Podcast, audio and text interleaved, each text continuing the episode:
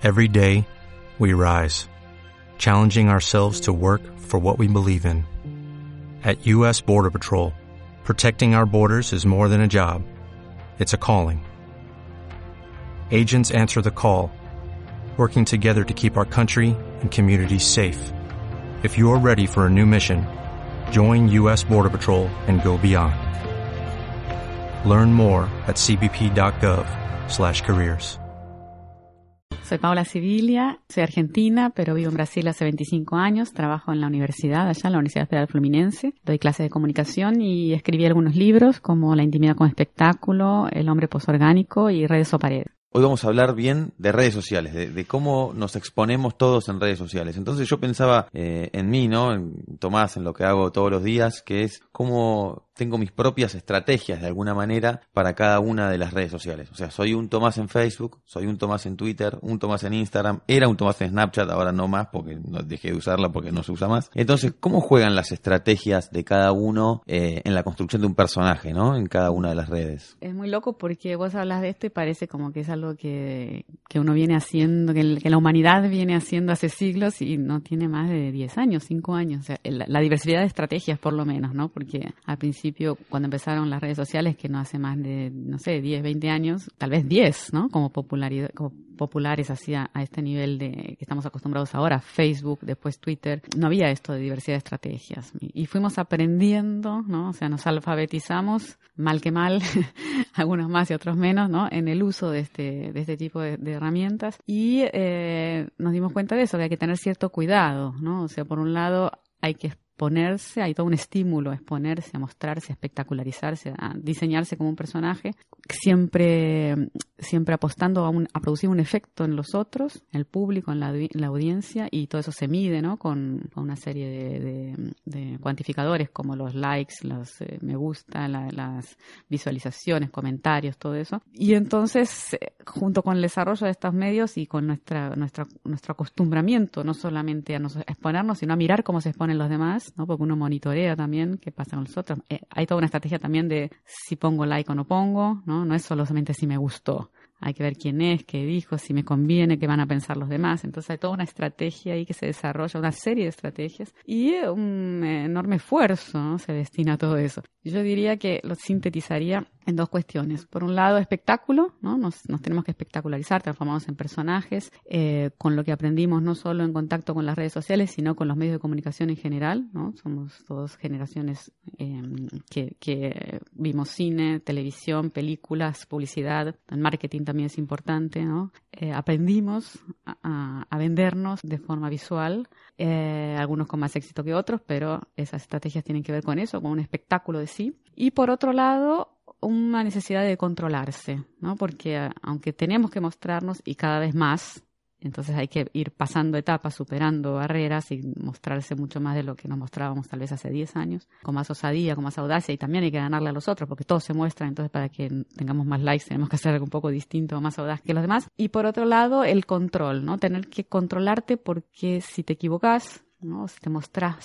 de una forma no favorecedora o si, aunque vos te cuides en esa curaduría y curaduría que uno hace de sí mismo y en esa construcción de personaje, puede ser que otro te muestre en una situación de desventaja y que es el personaje que tan, con, tanto cuidado y con tanto, tanta habilidad fuiste construyendo se destruya por una mala pose, ¿no? Y entonces se viraliza un mal momento. Y sobre todo si es un video o una imagen, puede tener un éxito arrasador y un no me gusta gigantesco. Y se cae toda la construcción que venís haciendo. Por eso, entonces una tensión entre ese espectáculo y un cuidado, ¿no? O sea, siempre estás como, tienes que estar alerta para no mostrarte de una forma desfavorecedora y caer en el bullying, ¿no? O en el, el scratch, la viralización negativa. Claro. A mí lo que me, llama la, atención eh, con esto de esto que estamos hablando es que, lo veo en, amigos míos o quizás en, compañeros que me, he cruzado en otra vida y, eran tímidos o, o demás, como ves eh, justamente el paso a paso de este supuesto crecimiento de autoestima. Eh, yo me saco hoy, me saco una foto medio de espalda, mañana en una semana me saco una selfie, después otra mm. selfie, después hablé a cámara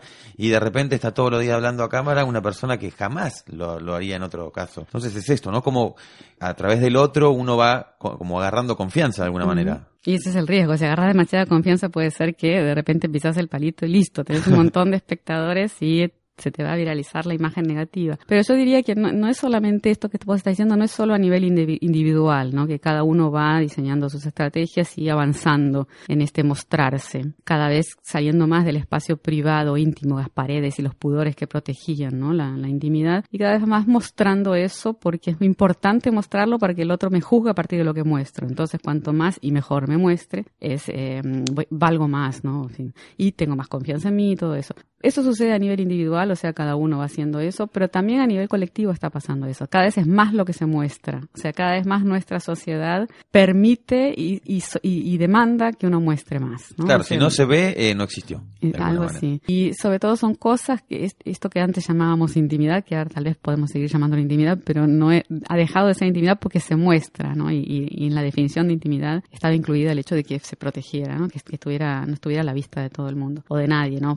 Solamente de los íntimos, del, pequeño círculo íntimo y de uno mismo, ¿no? Cosas que se guardaban por uno mismo, como por ejemplo, si me gusta la selga o me gusta la comida vegana o me gusta eh, comer choripán o si tengo un gatito, un perrito o si cambié mi sofá o dónde me fui de vacaciones o fotos con la familia o cómo amo a mi hijo, en fin, ese tipo de cosas que eh, se consideraban íntimas y por lo tanto no era de buen gusto publicitarla, además de que los otros también tenían cierto pudor en inmiscuirse cuando no tenían confianza en estos aspectos de la vida de, cada uno. Eh, entonces, individualmente hay ese avance, ¿no? se muestra cada vez más con todos sus cuidados y estrategias, pero hay avances sobre eso. Por ejemplo, el ámbito de la sexualidad, la desnudez, en fin, todo eso empieza también a aparecer en el ámbito público, que era algo que en la era burguesa, siglo XIX-XX, formaba parte primordialmente ¿no? de la privacidad y algo que no se, no se debía exhibir en el ámbito público. O esto también, declaraciones de amor, ¿no? Las parejas cuando eh, tienen un aniversario de, haberse conocido, de boda, de novio, qué sé yo. Y lo postean en Facebook. Claro, una foto en la cama, abrazados y cómo, cómo te quiero, mi amor. Eh, que suena, ahora nos acostumbramos a esto, pero, al principio era medio raro, porque bueno, o sea, si lo quiere, ¿por qué no se lo dice? supuestamente también se lo dice en persona, ¿no? En la casa, en la intimidad, en el cuarto propio. Pero también con los hijos, ¿no? Muestras de afecto íntimas, que es salen, se publican en las redes sociales y también los medios masivos los, los, replican, ¿no? Dicen, ah, fulano cumplió años hoy y la novia le mandó esta cálida, tierna, conmovedora foto, en fin. Entonces todo esto que hasta hace, no sé, no, no estoy diciendo siglo XIX que evidentemente, pero hace 20, 30 años también hubiera sonado extrañísimo, como bueno, ¿qué pasa? ¿Qué es esto? Ahora es habitual. Hay todavía alguna perplejidad, de hecho te lo estoy contando y estoy enfatizando lo que tiene de raro, pero ya no es más raro para nosotros, ¿no? Y no lo hacen solamente las estrellas, ¿no? Es algo que las celebridades, como se dice, sino que, que cualquiera lo hace, ¿no? se, se, se transforma en algo habitual. Entonces son todos aspectos de la vida que antes se consideraban íntimos y por lo tanto debían permanecer en la privacidad. Y ahora, bueno, están ahí. Se ponen en juego en lo que vos llamás el show del show, digamos, que, es todo este armado que uno tiene. ¿Y cómo juega? Porque muchas de las, de las cosas que hacemos, digamos, en las redes sociales, las hacemos en soledad, o sea, las hacemos solos, que eso es algo extraño también, porque uno quiere todo el tiempo el reconocimiento, pero a su vez está solo y esas ¿Cómo, cómo uno juega? ¿Cómo aparece la soledad en todo esto? Sí, la soledad yo creo que es central, porque no es casualidad que uno quiera tener un millón de amigos. Un millón de amigos son, es tan paradójico, ¿no? Sin embargo, es un poco el, parámetro de las redes sociales, ¿no? La idea es tener cientos, miles de amigos. También esta idea, ¿no? De este eufemismo.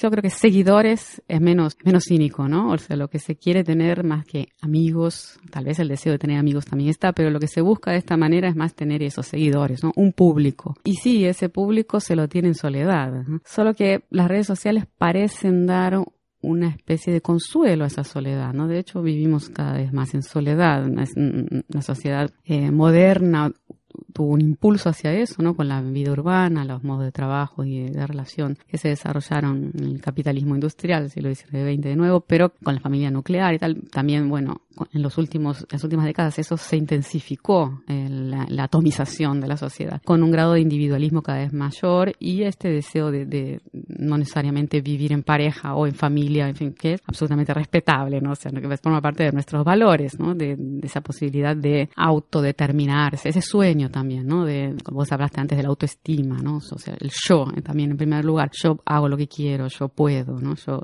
yo puedo realizarme, yo quiero. Y bueno, los otros muchas veces molestan en ese, en ese proyecto. Entonces hay una tendencia hacia una cierta insularidad, un vivir en soledad, lo cual puede ser maravilloso, pero también se puede vivir de una forma penosa, ¿no? La soledad, si esa soledad nos incapacita para tener, para relacionarnos con los demás, en el sentido que nos encapsula, ahí hay, hay un problema, porque el otro parece ser instrumentalizado solo como público. O sea, la relación que tengo con el otro es de mera autoafirmación, más que de contacto. Y eso no tiene por qué ser así, pero en las redes sociales se ve mucho eso. Como que el, el otro me importa en la medida que me autoafirma. Que te aplaude. Que me aplaude. Y eso tiene mucho que ver con, por lo menos con la vulgarización de la idea de narcisismo, ¿no? Es una palabra que se usa mucho para definir a, los modos de vida contemporáneos, los modos de ser contemporáneos. Dices, estamos cada vez más narcisistas, egocéntricos. Pero narcisismo, que es este término que viene del psicoanálisis, ¿no? En general, muchas veces nos olvidamos que la persona narcisista, uno tiende a pensar que es alguien muy seguro de sí mismo, muy soberbio, arrogante, porque tiene mucha seguridad en sí mismo, entonces se muestra y busca aplausos. Pero en realidad en esa figura hay una fragilidad inmensa. O sea, necesita al otro en ese sentido. Necesita al otro para autoafirmarse, porque le falta un peso propio, digamos así, no lo tiene esa seguridad. Tanto necesita que el, otro le diga que vale, que vale, que es bueno, que es lindo,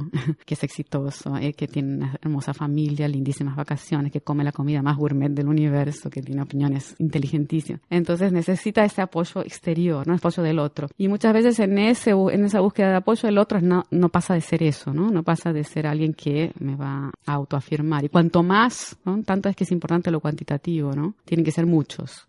No es que un otro o dos otros o en fin, otros especiales me van a, en, un, un, diálogo, en un contacto voy a aprender algo, a, a ganar consistencia en algún sentido, sino que necesito que muchos digan que soy valioso.